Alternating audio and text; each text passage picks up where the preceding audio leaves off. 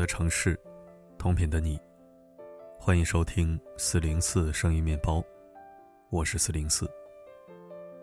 哈尔滨今年火了，憋了三年的网友们在这个寒冬一起化身小土豆，去北方冰城哈尔滨看雪国世界。据携程数据显示，二零二三年十二月一日至十二月十四日，哈尔滨冰雪大世界的搜索量同比去年增长了十一倍。原以为这泼天的富贵总算要轮到东北了，结果没想到，哈尔滨竟然被骂上热搜第一，阅读量一点四亿，引发了巨大的舆论。那么事情到底是怎么回事呢？十二月八日，哈尔滨冰雪大世界景区内有网友称。排队几个小时，项目没玩成，也没人管。而他要玩的这个项目叫大滑梯，这个项目是网络上的热门项目。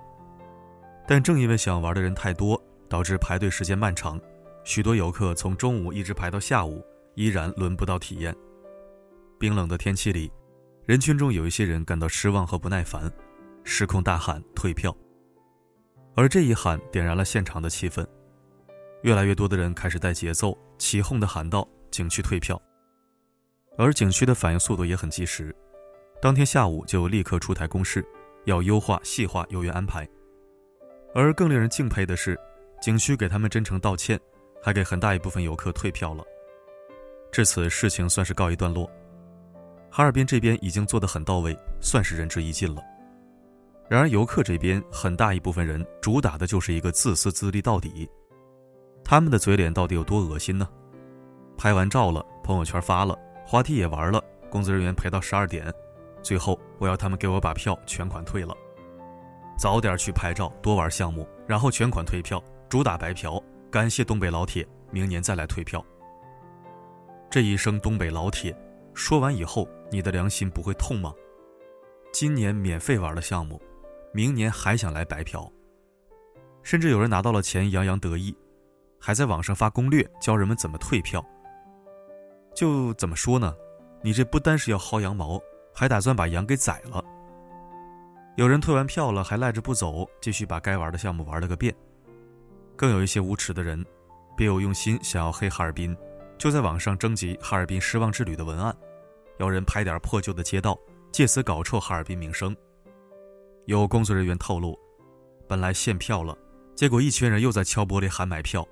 然后开售了之后又嫌弃不好，直接要退票。这就相当于你上饭店，人家本来不营业了，你非敲玻璃砸门要人开门，最后吃饱喝足，打着饱嗝说这菜不好吃，要求退票。说真的，这种行为只会令我想到两个字：下作。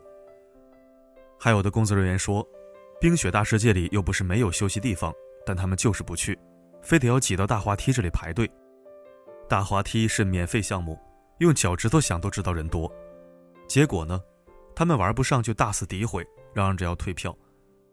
人家早就说了，哈尔滨冰雪世界的预约人数高达四万，提醒你们要做好相关准备。来之前都不做攻略的吗？出门旅游就没有一点心理预期？去迪士尼在酷暑中排队五个小时，屁都不敢吱一声，遇到对方搜包入园这种操作，二话不说乖乖上交。对外资企业无限包容，到了我们国家自己搞的非遗冰雕项目就严苛的不行，恨不得要砸了人家的饭碗，这是典型的窝里横。这一次退票风波，除了很少一部分人的确是在寒风中等得不耐烦怒而退票之外，还有更大一部分人是跟着起哄的白嫖党，他们面带笑容大喊退票，喊到最后，人群中甚至发出一阵阵哄笑。也许他们根本没有排队，没有挨冻，只是看到有利可图，就赶紧来起哄，顺便捞一波。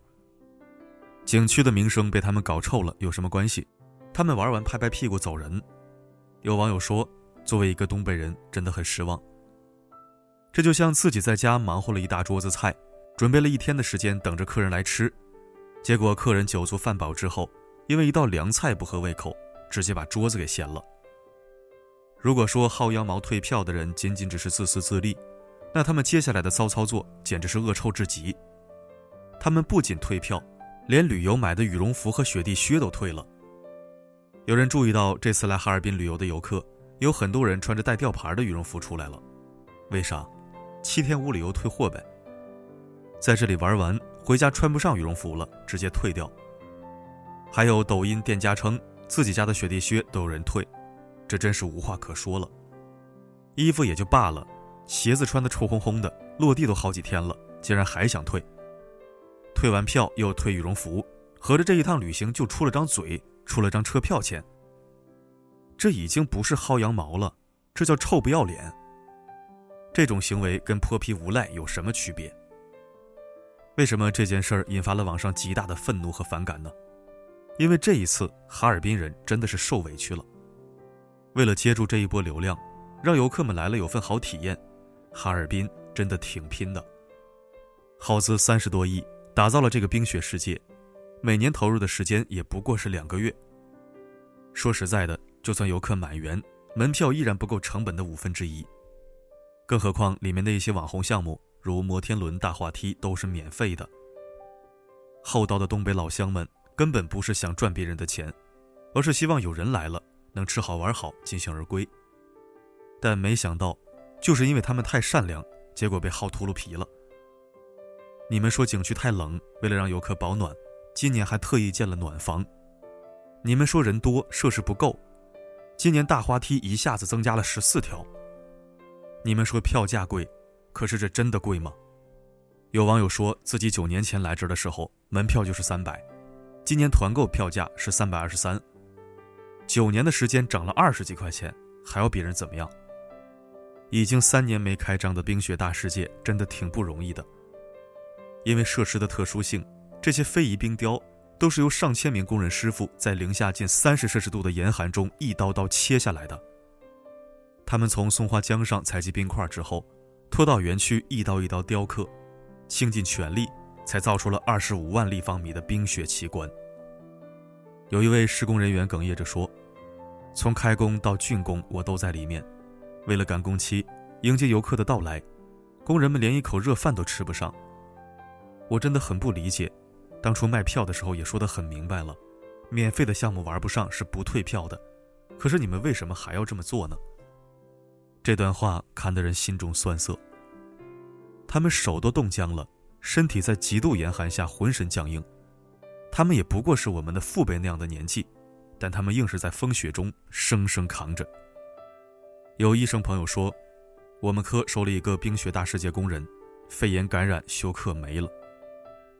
那些只想着去哈尔滨旅游薅羊毛的人，绝对不会想到，哈尔滨人为了招待他们付出了什么，又承担了什么。网上曾流传这样一句话：没去东北之前，以为东北人都是黑社会；去了东北之后，才知道东北人都是活雷锋。前半句多少带了点偏见，但后半句却让人不能不认同。东北人的热心、厚道、朴实，真的是毋庸置疑。而哈尔滨这座城市的身上，更是具有浓浓的东北气质。它实在不矫情，有忙大家一起帮，有苦自己扛。大雪封了路，各家各户自发拿着火机出来扫雪，不分男女老少，不麻烦市政环卫，他们唠着嗑就把街道扫得干干净净。虽然天寒地冻，但他们的内心是温暖的、火热的。这次甘肃地震。深陷舆论风波的东北大哥，却转头向甘肃支援抗震救灾的物资。他们跨越八个省份，一路向西驰援甘肃。冰天雪地里的大卡车，装的都是东北老乡们的情谊。在大灾大难面前，他们从未袖手旁观。这就是共和国长子的担当。他从未赢过一次网暴，但也从没有输过任何一次民族大义。网上看过一段话，瞬间让人泪目。他憨厚而尴尬地笑着，摸索着自己空空如也的兜，看着自己又哭又闹的弟弟妹妹，他们嘴里塞得鼓鼓的，手里拿得满满的，还在撒泼打滚，而这个老哥哥，还没有吃过一顿饱饭。明明自己捉襟见肘，却还是倾其所有，把最好的留给别人。可是我们不应该因为他厚道老实。就一个劲儿的欺负他，我们绝对不允许这样的情况发生。沉寂了多年的东北旅游，今年终于有了抬头的迹象。我们绝不允许有人恶意抹黑，给他泼上脏水。他们曾为我们做了那么多，如今我们虽然帮不了什么忙，但起码，在他受委屈的时候，站出来，替他吼上一嗓子。热爱哈尔滨的，热爱东北的，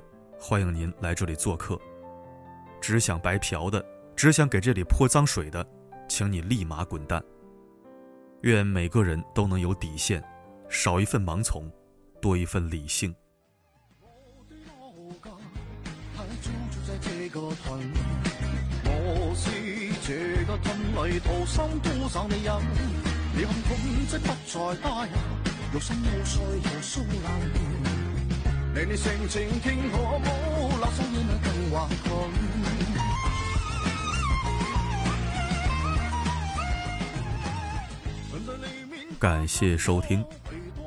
这事儿我一直在关注，但是我没有自己写，因为我怕我骂脏话。这点小聪明，全用到这些偷鸡摸狗的地方上了，正事儿人事儿一点不干，坑起自己人，领先全世界。作为一个出生于内蒙的东北人，我想说，东北这些年或许有一些负面新闻，国家这么大，好事不出门，坏事传千里，哪儿都有个藏不住的磕碜事儿。但是。你黑东北，我不说啥，因为对于只看缺点不看优点的狭隘之人，解释再多也没用。可如果有人想趁人之危拿东北人民当猴耍，那我送你一句话：能好好处就好好处，我们把心窝子掏给你；不能好好处或者不想好好处，赶紧给我滚犊子。除此，欢迎所有团结友好的可爱同胞到东北四省。旅游玩耍，好了，今天咱们就说到这儿。我是四零四，不管发生什么，我一直都在。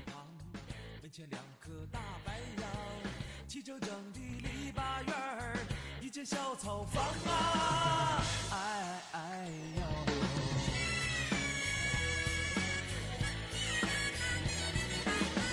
我爸爸有事儿没事儿，总想喝点酒。就算是没有菜，那也得喝二两。大碗茶，大碗的酒，左邻右舍在两旁。五魁首六六六，笑声满堂